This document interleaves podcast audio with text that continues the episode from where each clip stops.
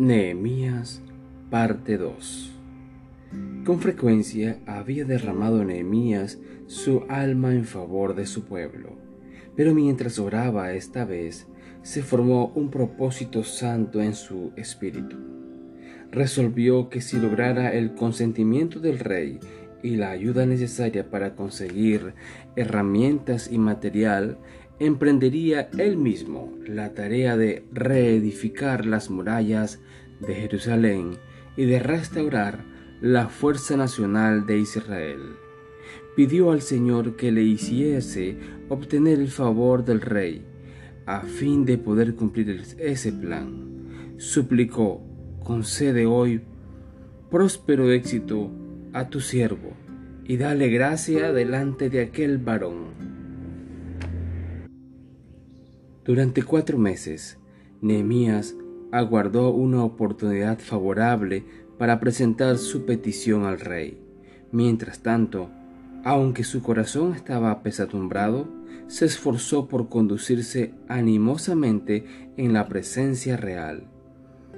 En aquellas salas adornadas con lujo y esplendor, todos debían aparentar alegría y felicidad. La angustia no debía echar su sombra sobre el rostro de ningún acompañante de la realeza. Pero mientras Nemías se hallaba retraído, oculto de los ojos humanos, muchas eran las oraciones, las confesiones y las lágrimas que, que Dios y los ángeles oían y veían. Nehemías reconoció su pecado personal en sus oraciones. No solo dijo Nehemías que Israel había pecado, arrepentido, reconoció que él y la casa de su padre habían pecado. Nos hemos corrompido contra ti, dice, colocándose entre los que habían deshonrado a Dios al no permanecer firmemente de parte de la verdad. Nehemías se humilló ante Dios y le dio la gloria de vida a su nombre. Así también lo hizo Daniel en Babilonia. Estudiemos las oraciones de estos hombres.